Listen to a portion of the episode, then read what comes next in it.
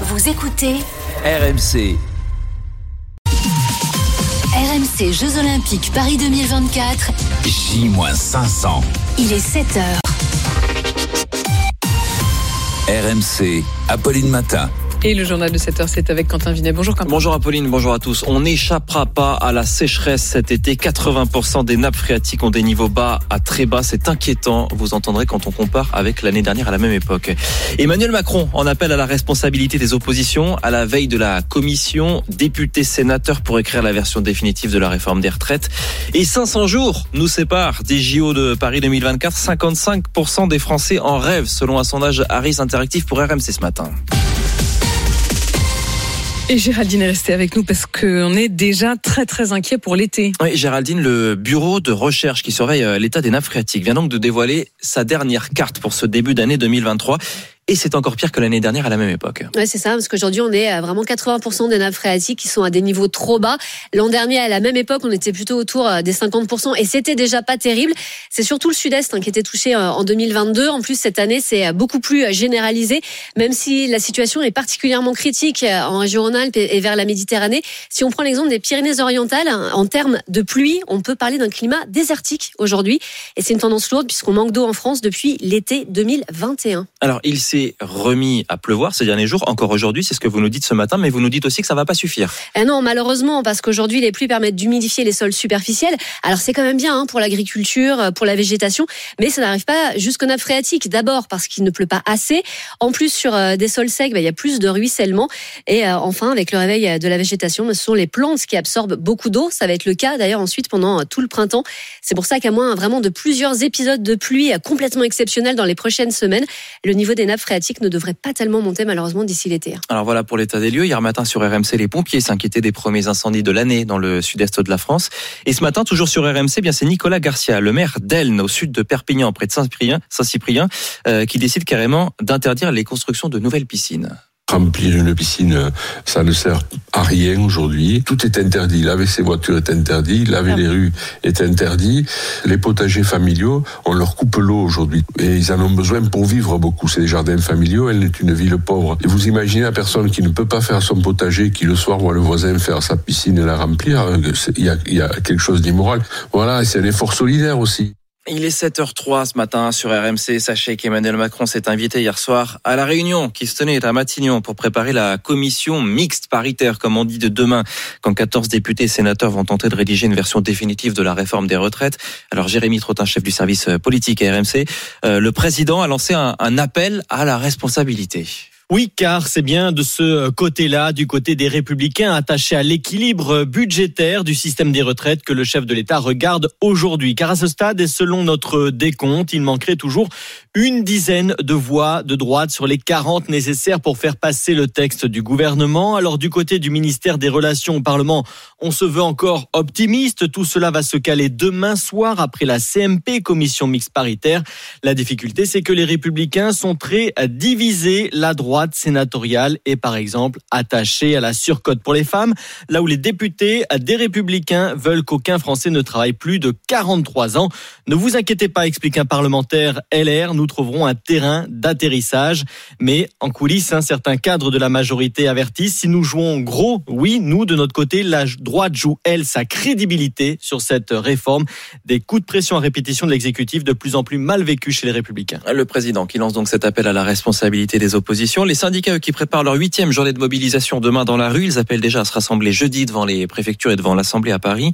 Les dockers lancent euh, ce matin une grève de trois jours dans les ports et la grève des éboueurs qui continue à Paris. 5600 tonnes de déchets qui euh, s'entassent dans la capitale et au Havre aussi, où les habitants sont euh, carrément priés de garder leurs poubelles à la maison. Et une société privée a été appelée pour vider les conteneurs, nous dit Martin Cadoret pour RMC. Des conteneurs qui débordent, des papiers qui s'envolent, qui viennent salir les rues, alors quand la mairie demande aux habitants de jeter le moins possible, Dominique fait l'effort. Ce qu'on peut garder euh, qui se sent pas et tout, ben on stocke. On a encore la, la cave, il arrivera un moment, on sera obligé de les sortir. Impossible à tenir quand on vit en appartement comme Vincent. Là j'ai une poubelle chez moi qui déborde, je suis obligé de la mettre dehors parce que là ça va être infect. Ouais. Les commerçants, eux aussi, continuent d'empiler les sacs d'ordures, pas le choix, explique Julien, le barman de l'Otari. Dans un bar-restaurant, effectivement, il y a beaucoup de déchets, donc c'est de faire le tri un maximum, que ce soit pour le verre, les carton, etc. Mais à un moment donné, en termes d'hygiène, pas facile de stocker ça à l'arrière du restaurant ou à l'intérieur, complètement impossible. Pour tenter de limiter l'amoncellement, la mairie a donc fait appel à un prestataire extérieur, ce qui gêne cette habitante. Eh ben, forcément que ça casse un peu l'action des grévistes, bien sûr. Je comprends qu'ils se battent. Ça me plaît pas qu'il y ait des poubelles partout dans les rues, bien sûr. Alors une autre habitante, Josiane, demande à Édouard Philippe, le maire du Havre, qui soutient la réforme, de venir s'expliquer, de leur expliquer lui-même. Si lui fait rien, bah, les grévistes, ils vont continuer. Ils ont bien raison. D'un côté, ils défendent leur beefsteak. Et en attendant que les ordures soient ramassées, Josiane s'inquiète de la prolifération des rats et des mouettes qui rôdent déjà autour des poubelles. Et il y a encore des perturbations aujourd'hui dans les trains avec, comme hier, 3 TGV sur 5 en moyenne et 1 TER sur 2. Les bourses européennes ont terminé dans le rouge hier soir. Vente panique sur les marchés après l'effondrement de trois banques américaines ces derniers jours, dont celle de la Silicon Valley. Écoutez ce que disait tiens hier le ministre de l'économie Bruno Le Maire. Calm down. Calm down. Calmez-vous, dit le ministre en anglais qui tente de rassurer les marchés. Pourtant, la, la BNP Paribas et la Société Générale de Banque Française ont terminé entre moins 6 et moins 7% hier soir. Alors, Rémi Ing pour RMC, qu'est-ce qui s'est passé concrètement pour qu'on en arrive là? Les banques américaines qui ont fait faillite sont très implantées dans le secteur des startups ou de la crypto-monnaie, un secteur qui est en difficulté en ce moment, auquel il faut ajouter une mauvaise gestion du risque de la part de ces banques. Au contraire, les établissements français et européens ont des secteurs d'activité très diversifiés. En gros, ils n'ont pas mis tous leurs œufs dans le même panier il y a donc plus de stabilité. Le signal est tout de même important. La Banque de France et le ministre français de l'économie ont donc rapidement rassuré hier en affirmant ne pas voir de risque de contagion. Les autorités américaines ont vite réagi, contrairement à 2008. Elles vont notamment garantir l'intégralité des dépôts pour ne pas pénaliser les clients. Enfin, les sommes sont différentes par rapport à la crise des subprimes. Les expositions au marché financier de la Silicon Valley Bank étaient de 500 millions de dollars. C'était 35 000 milliards de dollars pour les Band Brothers. Et le décompte est donc lancé. On est ce matin à 500 jours des JO de Paris 2024 qui font rêver 55% des Français selon un sondage Harris Interactive qu'on va vous détailler tout au long de la journée sur euh, RMC. On est à 500 jours. Et ce matin, Arnaud Valadon est pour RMC sur le chantier du village olympique qui avance et qui est dans les temps au nord de Paris à Saint-Ouen, Saint-Denis et l'île Saint-Denis. 2600 logements sortis de terre pour accueillir 14 000 athlètes et accompagnants pendant les JO, puis 9 000 pour les Paralympiques. Yann Krizinski est directeur d'opération à la Société de livraison des équipements olympiques.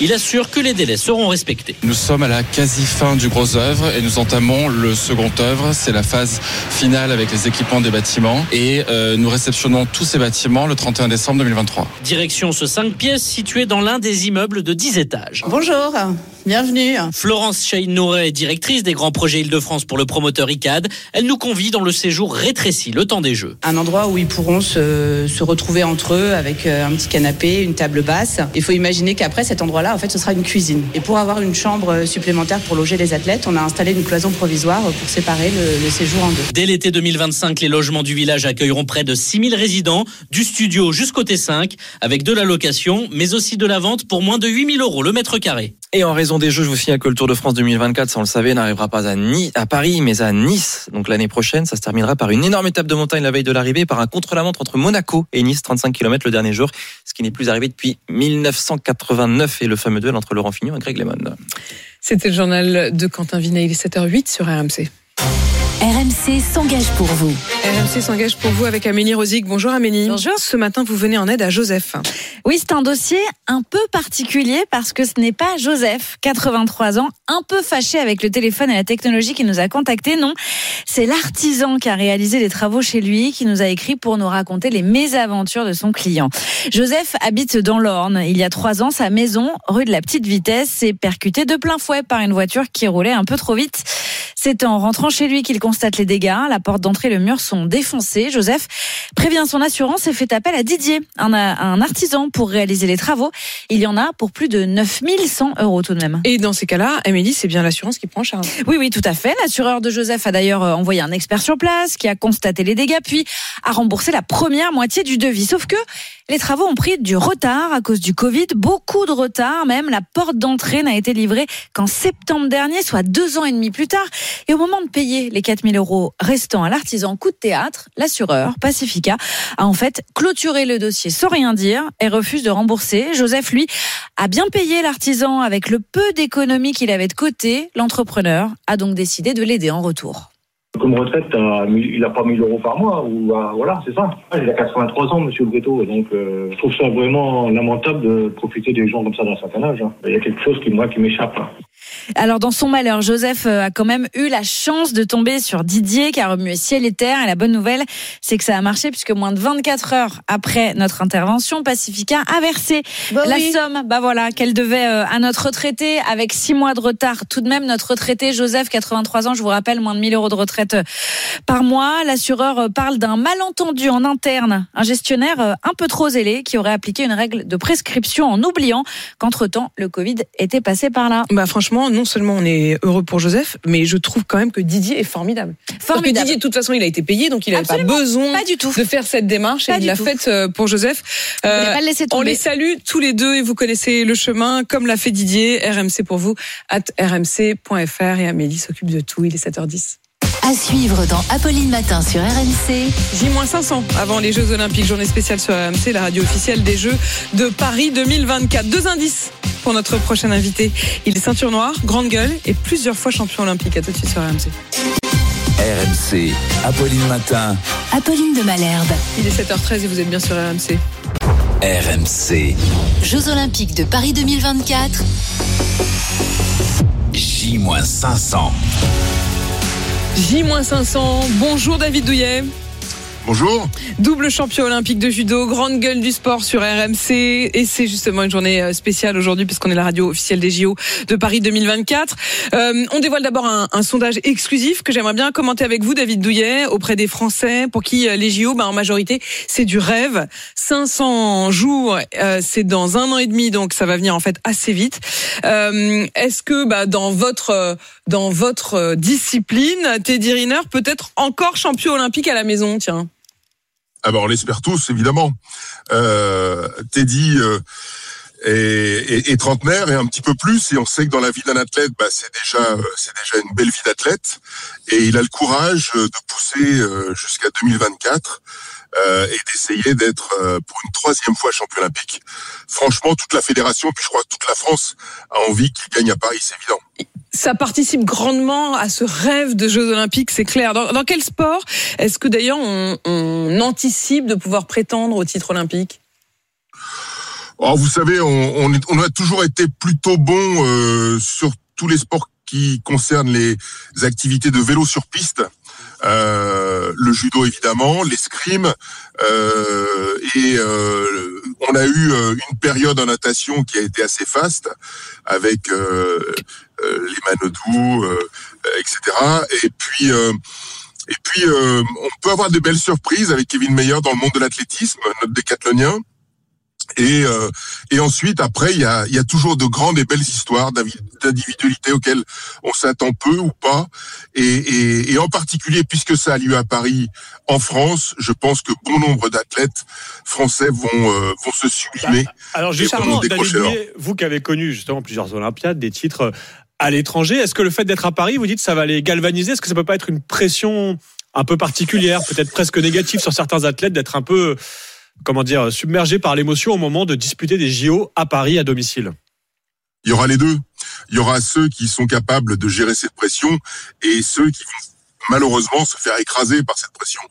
Mais euh, mais je crois que la balance penchera du bon côté puisque euh, les, les, les, les expériences des championnats du monde organisés en France révèlent que euh, à chaque fois euh, la France tire bien son épingle du jeu lorsque une grande compétition est organisée à domicile. David Parce que, parce que- que ça galvanise. Justement, ça galvanise, mais ça galvanise aussi les spectateurs. 80% des Français vont suivre les JO. Voilà aussi un des enseignements de notre euh, sondage. Euh, mais il y a beaucoup de frustrés, notamment sur la question du prix des billets. Euh, pourquoi ça reste si cher d'aller voir les JO Ben parce que euh, parce que c'est une compétition hors norme, parce que euh, elle est hors norme en termes d'organisation, en termes de coûts aussi. Euh, vous êtes le centre du monde pendant plus d'un mois avec les Paralympiques et, et les Olympiques.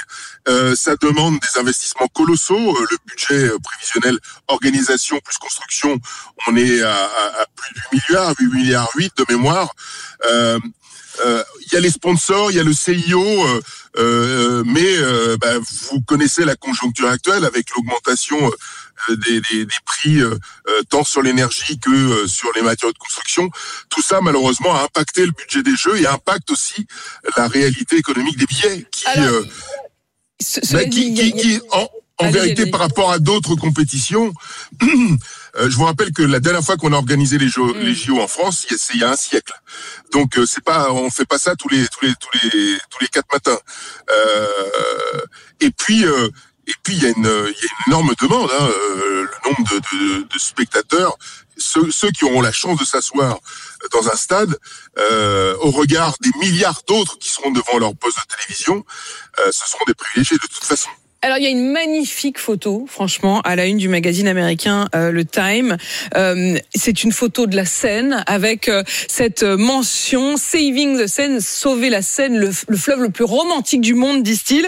Euh, et ils expliquent justement qu'on pourra bientôt s'y baigner et qu'à l'occasion des Jeux Olympiques, euh, la Seine va être purifiée en quelque sorte, qu'on pourra désormais y avoir bah, notamment les épreuves de nage en eau libre, de triathlon et que ça pourrait durer au-delà. Ça, c'est une des très belles nouvelles des Jeux Olympiques. Ouais, c'est une bonne nouvelle. C'est tout, c'est tout le, toute la pertinence des Jeux Olympiques parce que on parle de la compétition, on parle des résultats, on parle de la représentation de la France, mais il faut aussi par- parler de l'héritage des Jeux Olympiques. Euh, c'est pas loin de 5 milliards qui vont être investis dans le monde de la construction. C'est plus de 10 000 emplois, 11 000 emplois qui sont créés grâce aux Jeux Olympiques. Et si la Seine euh, devient euh, euh, la, la- la piscine la plus romantique du monde, et ben moi, on en sera, le- on- tout le monde en sera, on, on- on en sera le plus heureux. Ça, ce serait génial. David Douillet, on commence à prendre le pari aujourd'hui que peut-être les dimanches, on pourra aller euh, se Oui, baigner mais dans Da- la David Seine. Douillet, c'est- c'est très bien parce que ces JO, on investit, on construit beaucoup. L'enjeu, c'est aussi de créer une génération euh, Paris 2024, non Que les enfants se mettent au sport. Je sais pas qu'on double le nombre de licenciés dans les fédés de judo, de natation, etc. Non? Bien sûr, l'héritage, c'est ça. Le vrai héritage, c'est la culture du sport en France. Euh, moi, j'ai pu constater dans tous les pays, euh, tous les pays qui ont pu organiser les, Jeux Olympiques, qu'il y a un coup de boost énorme qui est donné, notamment sur la population des jeunes, quant à la pratique du sport. Vous le disiez en entrée, de, en introduction euh, du sujet euh, JO, les, les JO font rêver. Oui, c'est ça. Le rêve, le rêve fait partie de, l'humain et, de la construction de l'humanité. Donc, euh, si on peut le faire à travers le sport et à travers nos, générations, sur nos enfants et nos petits enfants et arrière petits enfants, c'est formidable et ça vaut, ça vaut énorme, bien plus que ce qui est investi aujourd'hui en termes d'argent. David Douillet, double champion olympique de judo, grande gueule du sport sur RMC. Merci, merci d'avoir été en direct avec nous ce matin à 500 jours donc du lancement des JO. À suivre dans Apolline Matin sur RMC. Et dans un instant, l'invité du jour est la ministre des PME et du Tourisme, Olivia Grégoire, l'ancienne députée de Paris. Elle dénonce l'amoncellement, vous l'entendrez, des déchets dans la capitale. Et puis c'est elle qui a demandé à la grande distribution de mettre en place le panier anti-inflation. On en parle à 7h40 et à 8h10 puisqu'elle restera pour répondre à vos questions très directement et notamment à la fois sur la question euh, des éboueurs, mais sur la question de l'inflation, de ce fameux panier anti-inflation. Et puis si vous travaillez dans les TPE, dans les PME, chez les artisans, vous avez des questions pour Olivia Grégoire, elle vous répond, vous connaissez le chemin, c'est le 32-16.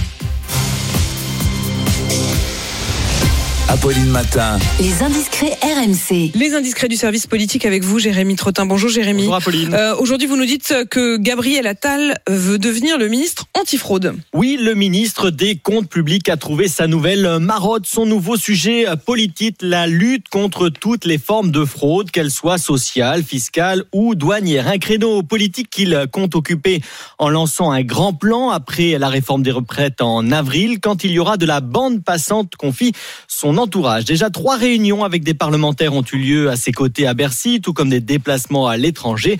Gabriel Attal veut s'inspirer des États-Unis où il s'est rendu récemment. Il sera également à Bruxelles la semaine prochaine pour faire du lobbying auprès des instances européennes. Et selon vos informations, Bercy a déjà un certain nombre d'idées en tête. Oui, Gabriel Attal veut notamment donner de larges pouvoirs aux enquêteurs du service judiciaire des finances pour lutter contre la superbe fraude fiscale des particuliers mais aussi des entreprises comme aux États-Unis. Il faut aussi nous adapter aux nouvelles menaces, les fraudes via les crypto-monnaies, le trafic massif de tabac, les arnaques internationales horribles sur les prestations sociales, confie-t-on à Bercy. Des députés qui ont participé aux réunions de travail évoquent également le renforcement de la lutte contre la fraude à la TVA, 25 milliards d'euros par an, la création d'un label pour les entreprises vertueuses ou moins populaires, des amendes symboliques pour les patients qui n'honorent pas leur rendez-vous chez le médecin. Les indiscrets du service politique avec Jérémy Trottin, chef du service politique d'RMC. RMC, Apolline Matin. 7h23, l'heure de l'économie. Le chiffre d'affaires. Le chiffre d'affaires Emmanuel, trois, trois banques ont fait faillite aux États-Unis. Qu'est-ce qui se passe?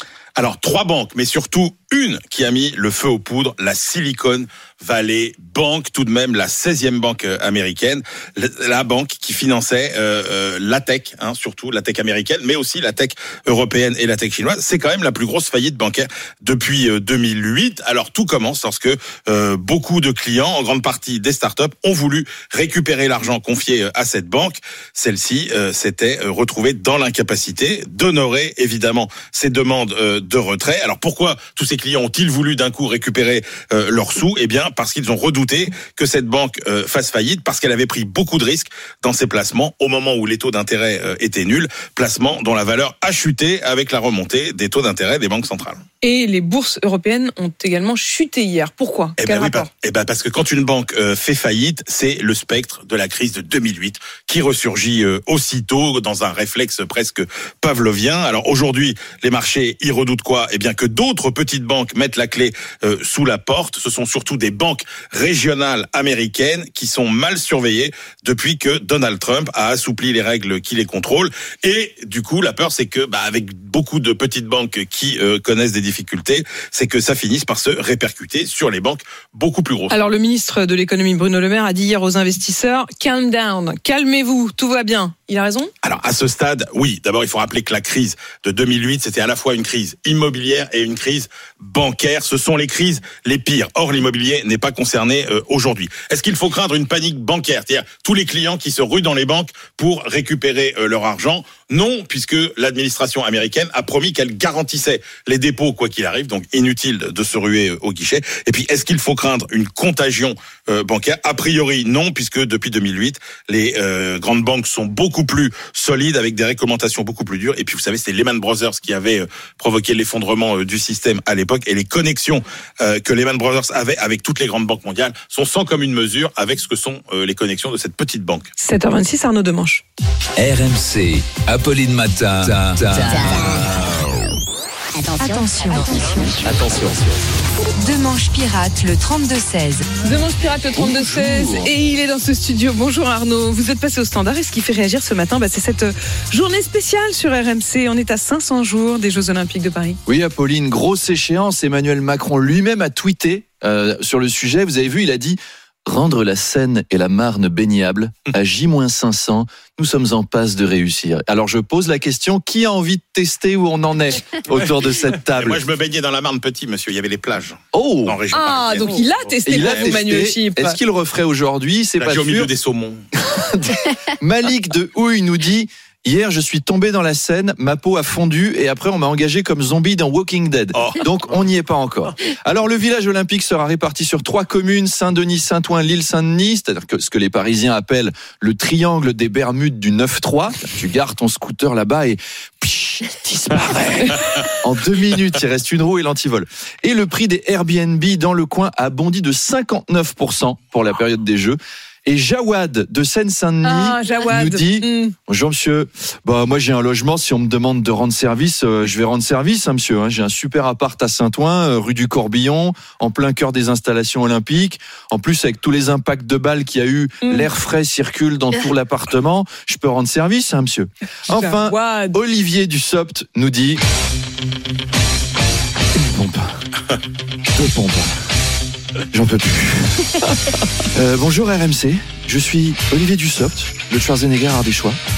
Je viens de faire une série de 1000 pompes sur un doigt, 3000 abdos, et il me reste 500 jours pour être prêt pour les Jeux. Parce que je me prépare pour la cérémonie d'ouverture. Comme je m'entraîne en ce moment à faire un grand écart droite-gauche pour essayer de réunir des députés pour voter la réforme des retraites, eh ben j'ai gagné en souplesse, Madame de Malherbe. Alors je vais défiler dans Paris en faisant le grand écart sur deux camions et je deviendrai le Jean-Claude Van Damme d'Annonay. Car croire en ses rêves, c'est important. Et après, je m'inscrirai en haltérophilie catégorie moins de 42 kilos pour soulever une barre de 15 kilos en développé couché. Maman Maman, tu me prépares mon tartare? Voilà, moi j'ai hâte d'entendre Jeannot Rességuier commenter tout ça.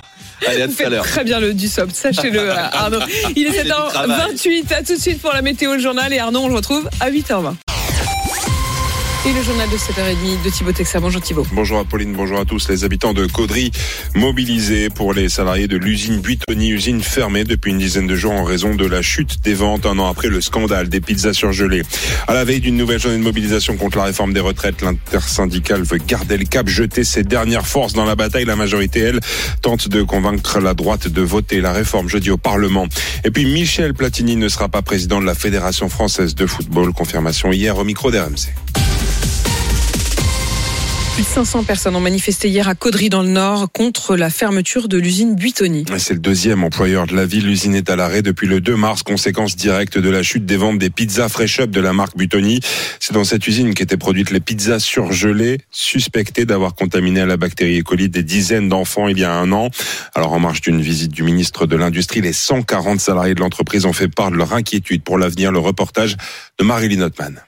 Ils étaient une trentaine, les yeux rivés sur la fenêtre, celle où l'on aperçoit la direction de leur usine et les représentants syndicaux assis autour d'une table. Tous ensemble, Ouais En sortant de cette réunion, Stéphane de Ramler, délégué syndical FO, douche les espoirs de ses salariés. C'est une restructuration drastique du personnel, c'est la fermeture de l'usine. Nous, on attend énormément de, des pouvoirs publics. Quelques heures plus tôt, Laurent Lescure, le ministre délégué chargé de l'industrie, avait laissé 15 jours à la direction de Nestlé pour trouver des solutions. La solution, c'est Nestlé qui va l'apporter et on ne sait pas s'ils voudront le faire. Franck a lui peu d'espoir. On a l'impression d'être euh, l'usine à, dé... à dégager en fait. Delphine, elle salariée depuis 30 ans, se sent abandonnée par Nestlé depuis le scandale sanitaire. Il y a personne qui nous comprend, c'est pas de notre faute, c'est ce qui est arrivé. Je suis maman aussi, hein, et je, franchement, je me mets à leur place. Quoi.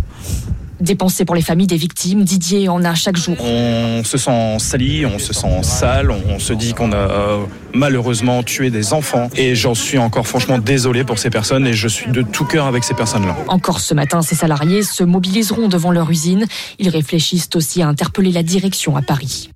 Et le ministre de l'Industrie également au soutien des salariés du sucrier Téréos déco d'œuvre. Roland Lescure estime qu'il n'est pas normal de fermer une usine qui gagne de l'argent. Il est 7h34 sur RMC. C'est demain que va se réunir la commission mixte paritaire. Sept députés, sept sénateurs appelés à s'entendre pour trouver un terrain d'entente sur la réforme des retraites. Occasion pour les syndicats de marquer le coup. Huitième journée de mobilisation depuis le début de la contestation sans visibilité ni certitude pour la suite. Victor Jonin. Les membres de l'intersyndicale restent pour le moment concentrés sur les manifestations de demain. Il faut que ce soit extrêmement massif. On jette toutes nos forces dans la bataille, annonce le responsable d'un syndicat réformiste. Mais les numéros 1 comme Philippe Martinez et Laurent Berger ont déjà prévu de se rassembler dès le lendemain devant l'Assemblée pour le vote final et d'appeler à des rassemblements devant les préfectures. Notre principal ennemi, c'est la résignation, reconnaît le président d'une confédération.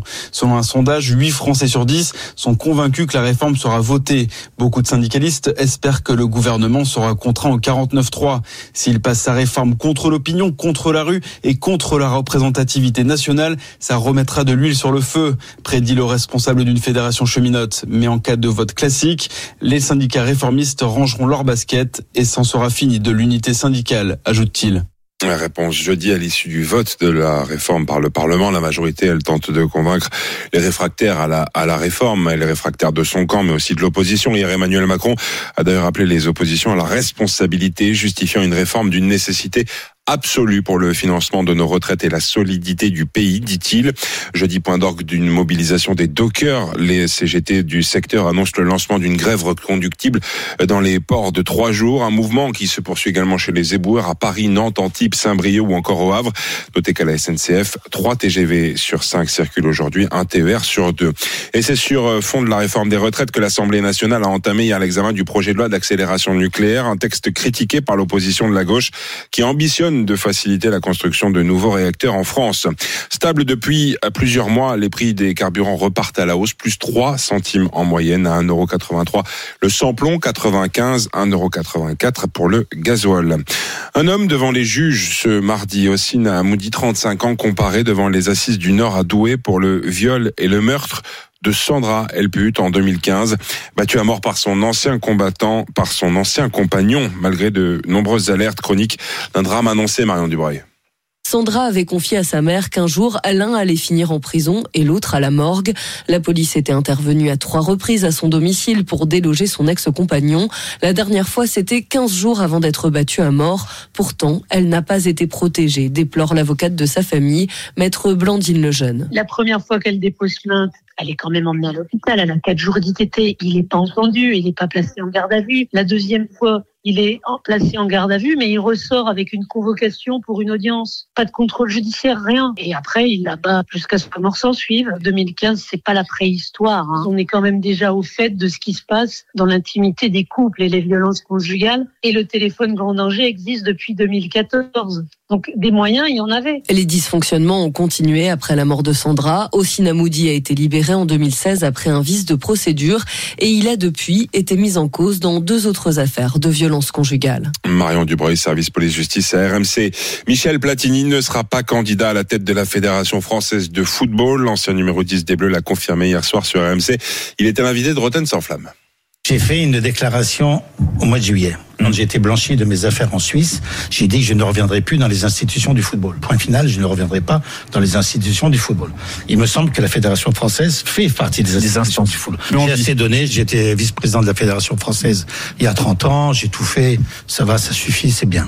Et puis retour au, terrain, suite des huitièmes de finale, retour de la Ligue des Champions. Manchester City reçoit Leipzig, un partout entre les deux équipes à l'aller. Match à suivre sur RMC à la radio, RMC Sport 1 à la télévision. Dans l'autre match de la soirée, l'Inter Milan se déplace sur la pelouse de Porto. Il y a trois semaines, les Italiens l'avaient emporté 1-0.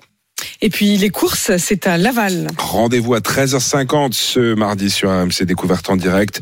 Le 9 Ave Dream est le favori de la Dream Team RMC. Son outsider, c'est le numéro 7. Alicia Bella, le 9 et le 7. C'était le journal de Thibaut Texer, il est 7h38 sur RMC.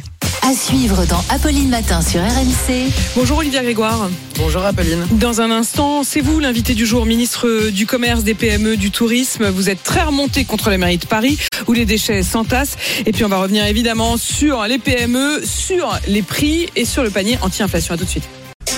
RMC, Apolline Matin. Apolline de Malherbe. Bienvenue sur RMC si vous nous rejoignez. Il est 7h41. L'invité du jour. Et l'invité du jour, c'est vous, Olivia Grégoire. Bonjour.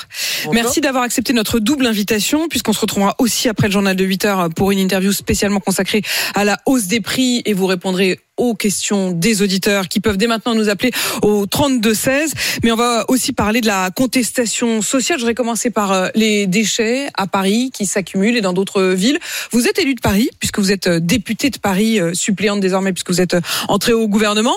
Euh, vous, maire de Paris, vous feriez quoi là? Moi, je pense qu'il est important de rappeler qu'on peut avoir des opinions politiques et c'est important d'en avoir. Que la mairie de Paris, que la maire de Paris plus exactement, ait ses opinions politiques, très bien. Qu'elle soutienne la grève et les éboueurs qui font grève, très bien. Qu'elle confonde en revanche son opinion politique avec des questions de salubrité publique. Parce que là, on en est là. Regardez les images derrière vous. Ça, ça n'est pas voit sur acceptable. Ce que je C'est des amoncellements. ce que je ferais, c'est ce qu'elle a fait, par exemple, en 2016. Euh, L'histoire est importante, c'est pas si vieux. En 2016, pendant la grève euh, liée à la loi euh, El Khomri, Madame Hidalgo avait trouvé des solutions. Elle avait réquisitionné des sites d'incinération. Elle avait réquisitionné des sites de décharge. Elle avait fait appel à des équipes du secteur privé pour soulager un peu l'insalubrité et l'amoncellement des poubelles. Donc des solutions, je vais vous dire, il y en a beaucoup. Il y en a au moins trois ou quatre à sa main. Sans pour autant mettre à mal le droit de grève qui est absolument indispensable. Donc vous, maire de Paris, vous améliorer auriez, un peu les choses. vous auriez quand même soulagé les choses. Est-ce qu'il faut que le préfet le fasse? Moi, maire de Paris, déjà, je, je m'intéresserai aux Parisiens. Je vais le dire très simplement ce matin. Euh, on a euh, des commerçants dont j'ai la charge en tant que ministre qui, depuis des années en bave, on va le dire simplement. Il y a eu les gilets jaunes, il y a eu le Covid. Pendant, ils ont été fermés pendant des mois. Et maintenant, nos hôtels, nos cafés, nos restaurants, interrogez les professionnels, peuvent même pas sortir leurs poubelles parce que pour le coup, des boulangers, des bouchers, des traiteurs qui mettent des denrées alimentaires sur la voirie, c'est dangereux. Et on les a aujourd'hui, nos hôteliers et nos cafés, devant des, des amas de poubelles comme ça. Ils perdent de la clientèle tous les jours, ils perdent du chiffre d'affaires tous les jours, alors même que c'est déjà difficile pour eux. Donc moi, ce que je ferais déjà, c'est respecter les gens, c'est la moindre des choses, assurer un service minimum de salubrité publique et accessoirement arrêter de se moquer un peu aussi des gens. On a entendu euh, sur vos plateaux ces derniers jours des expressions assez étonnantes d'adjoints au maire, par exemple, qui vous expliquent qu'il faut qu'on aille faire connaissance avec euh, les surmulots, qu'il faut qu'on aille à Les la conna- surmulots, Oui, comme non, ils les appellent, ce sont les rats, je pense évidemment. que la hein. blague a assez duré. La spécificité de Paris, Apolline de Malherbe, et c'est en tant que qu'élu de Paris que je m'exprime, c'est qu'on est fatigué aussi les Parisiens. Bien sûr, il y a ce problème de de grève et c'est absolument indispensable de respecter le droit de grève de nos éboueurs. Mais c'est la troisième grève à Paris depuis juin 2022. En huit mois, on en a eu trois.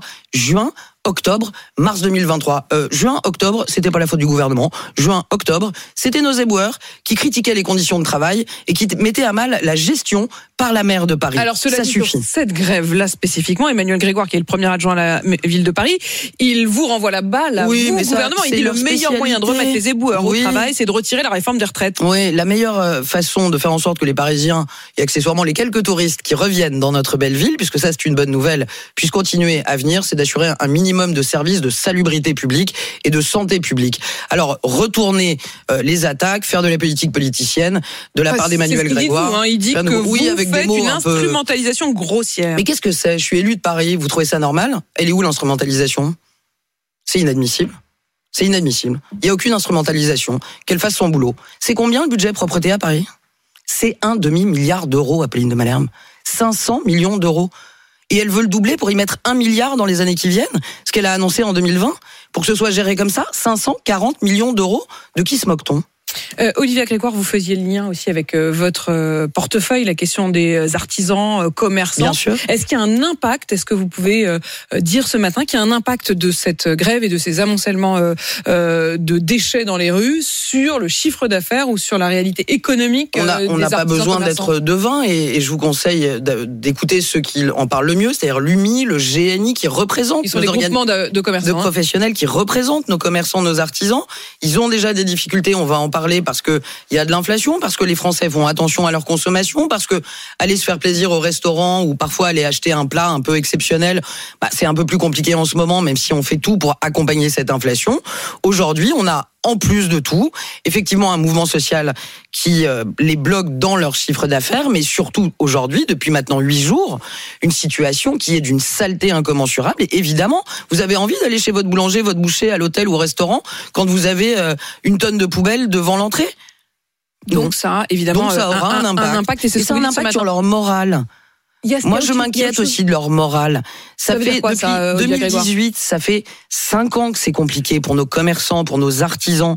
Des journées, des week-ends entiers fermés, les violences, les vitrines saccagées, le Covid ensuite, la crise sanitaire où ils ont dû fermer, s'adapter, le click and collect, le- tous les ans maintenant l'inflation, l'inflation des, des matières premières, la difficulté de l'inflation des Français, ils se battent tous les jours et on les entend très peu ces gens. Ils travaillent beaucoup, ils se lèvent très tôt. J'étais à Rungis il y a pas très longtemps. À 4 heures du matin, ils sont là en train d'acheter leurs denrées. Ils arrivent, ils peuvent même pas se garer devant leur commerce et ils ont une tonne de poubelles. On a Mais compris, vous êtes en jusqu'où campagne pour Paris, euh, non, pas en Grégoire. pour Paris. Non, non, Apolline de Malherbe, je laisserai pas passer ça. Je suis pas en campagne pour Paris. Je suis élu de Paris et je respecte mon mandat. J'ai été réélu en 2022, il n'y a pas un an. La moindre des choses, en tant qu'élu de Paris, c'est de dire ce qu'on pense et de soutenir nos Parisiens et nos commerçants. Et de soutenir vos commerces, les commerçants parce que vous êtes aussi en charge des PME, du tourisme et du commerce. Euh, il y a eu ces aides. Euh, Vous faisiez euh, partie de ceux qui euh, ont répondu à l'appel des boulangers, qui parlaient euh, des euh, hausses épouvantables, difficiles à suivre pour eux, des factures d'électricité. Des aides ont été mises en place. On en est où le, Les aides se terminent là normalement à la, à la fin du mois. Est-ce que le compte y est? Est-ce que tous ceux qui peuvent y prétendre les ont vraiment demandé Alors, et reçus je- alors, il y a plusieurs questions dans votre question. Un, j'ai deux messages très clairs à faire passer. Vous avez, on est le 14 mars, vous avez encore 15 jours jusqu'à la fin du mois de mars, au 31 mars. Vous avez une TPE, vous avez une PME, un commerce. Vous pouvez demander sur la page d'accueil des impôts à être aidé. Pour ça, il faut juste remplir une attestation qu'on renvoie à son fournisseur d'énergie. Vous dites je suis une TPE, je suis une PME. Et comme ça, vous pourrez bénéficier des dispositifs de l'amortisseur directement sur votre Et ça, ça a été fait Ça, c'est fait pour la majorité des TPE, PME, mais grâce à vous, je peux dire qu'il en manque encore. Il, il manque à peu près Donc ceux qui nous 35-40% de peut-être nos auditeurs qui ont une TPE, qui ont une, ont une PME, qui n'ont pas encore renvoyé leur attestation. Il nous faut cette, esta- cette attestation pardon, auprès des fournisseurs pour pouvoir leur faire bénéficier des aides. On a aujourd'hui jusqu'à quand pour le faire 62% des entrepreneurs qui ont répondu jusqu'au 31 mars. L'attestation est sur la page d'accueil du site des impôts pour bénéficier directement de l'amortisseur sur sa facture, moins 15-20%, et en plus du guichet d'aide. Le guichet d'aide... Attendez juste un instant sur cette aide-là, euh, pour que vraiment toutes les informations soient données ce matin. Jusqu'au 31 mars, ils peuvent encore faire cette demande. Est-ce qu'elle sera rétroactive? C'est-à-dire, est-ce que cette aide, euh, même s'ils la font à la dernière minute, elle couvrira le mois de janvier? Oui. D'accord. Deuxièmement, si ça suffit pas, l'amortisseur directement sur la facture, on peut être aidé en plus. Et ça, je dirais, c'est le même fonctionnement du guichet qu'on avait lors de la crise sanitaire pendant Fonds de solidarité. Les comptables et les Faut commerçants le de fil, faut connaissent. y aller. Il faut aller déclarer tous les deux mois ses factures d'énergie pour ensuite être aidé. Pour ce guichet, le guichet pour janvier-février, c'est une information importante, sera ouvert lundi 20 mars. Et j'appelle tous nos TPE, toutes nos PME à faire appel à ces aides. Il y a 12 milliards d'euros sur la table. Il faut que cet argent puisse accompagner les factures d'électricité de nos petites entreprises. L'information est passée. Un, vous renvoyez le formulaire si vous ne l'avez pas encore fait, que vous êtes une TPE, PME pour bénéficier de l'amortisseur sur la facture. Deux, lundi 20 mars, notez-le dans vos agendas. Lundi 20 mars, c'est l'ouverture donc du euh, guichet euh, pour les aides supplémentaires. Olivier Grégoire, vous restez avec nous. Vous êtes ministre du Tourisme, du Commerce, des PME. On se retrouve juste après le journal de 8 heures pour parler hausse des prix, consommation, trimestre anti-inflation. Toutes vos questions, on vous attend au standard au 32 16. À suivre dans Apolline Matin sur RMC. Tous les jours, des bateaux partent d'Ukraine sous protection pour exporter du blé qui arrive jusque dans nos assiettes. Tout cela est réalisable grâce à un accord entre Kiev et Moscou. Mais cet accord, il a du plomb dans l'aile. Explication de Nicolas Poincaré dans un instant. Apolline Matin. Le bonus RMC. Le bonus RMC, le bonus de Charles avec une petite révolution à la télé. Le bulletin météo de France Télévisions va désormais parler du changement climatique. Bonsoir à tous, très très heureuse de vous retrouver dans ce nouveau studio, dans ce nouveau décor pour le lancement de votre journal météo climat. Et oui, fini le traditionnel bulletin météo. Depuis hier soir, les téléspectateurs de France 2 et France 3 ont droit, juste après le JT, à un journal de la météo et du climat. L'idée, c'est de continuer à donner évidemment les prévisions météo, mais d'y ajouter de la pédagogie, expliquer les conséquences du changement climatique sur le temps qu'il fait. La première a donc eu lieu hier soir. Pour nous accompagner, ce tableau de bord avec euh, ces deux symboles du changement climatique. Ce chiffre, c'est l'augmentation de la température de la planète liée aux activités humaines depuis 1900, 1 degré 18, et cette frise qui montre le réchauffement mondial observé depuis plus d'un siècle. Voilà, de la pédagogie, des chiffres, des schémas, des données, s'adresser particulièrement aux 20 à 30% de Français qui se disent toujours climato-sceptiques. L'idée, c'est donc de faire évoluer le bulletin météo, c'est très beau, très moderne, avec un bémol, le risque de cantonner les questions climatiques à la simple case météo à la télé, alors qu'on le voit, on l'entend tous les jours sur RMC, le changement climatique est abordé dans tous les rendez-vous d'actualité. RMC, Apolline Matin. 7h53, l'heure de Nicolas Poincaré. Expliquez-nous. Expliquez-nous, Nicolas. La Russie devrait finalement accepter de prolonger l'accord sur les exportations de céréales. C'est le dispositif qui permet à l'Ukraine d'exporter son blé et son maïs, et ça nous concerne directement. Oui, ça nous concerne parce que l'Ukraine est un des greniers à blé du monde et la Russie en est un autre. Le déclenchement de la guerre il y a un peu plus d'un an avait donc fait exploser les cours. La tonne de blé sur les marchés mondiaux était aussitôt passée de 260 à 400 euros et le prix de la baguette dans nos boulangeries avait suivi la même courbe, franchissant la barre des 1 euro la baguette en moyenne. Mais l'Ukraine ne produit pas que du blé grâce à ses terres agricoles qui sont noires foncées et incroyablement riches. Le pays est un gros producteur de maïs, de colza, de tournesol, d'orge et la guerre a fait monter tous les prix par ricochet. Le prix de l'huile, le prix des poulets parce qu'ils sont nourris au maïs, bien d'autres encore. Et si les prix euh, alimentaires en France ont augmenté de 14% en, en, en, en un an, c'est en partie à cause de cette guerre. Et ça aurait pu être bien pire. Oui, si l'Ukraine et la Russie avaient complètement cessé d'exporter leurs céréales, on prévoyait déjà une explosion de tous les cours.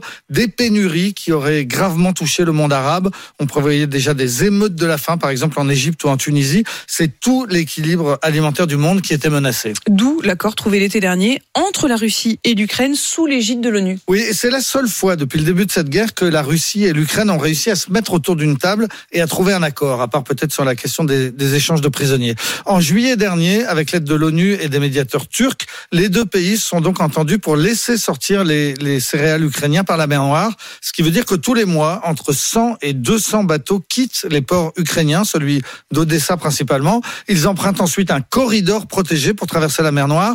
Ils passent par le Bosphore et ils se retrouvent à Istanbul où les Turcs contrôlent leur cargaison pour vérifier qu'il s'agit bien de produits agricoles. Et enfin, ces bateaux partent ensuite pour livrer leurs céréales vers la Chine et, l'Europe. En, entre 3 et 4 millions de tonnes par mois sont ainsi euh, exportées depuis juillet dernier, 24 millions en tout. Cela a permis de faire retomber la tension et de faire redescendre les cours.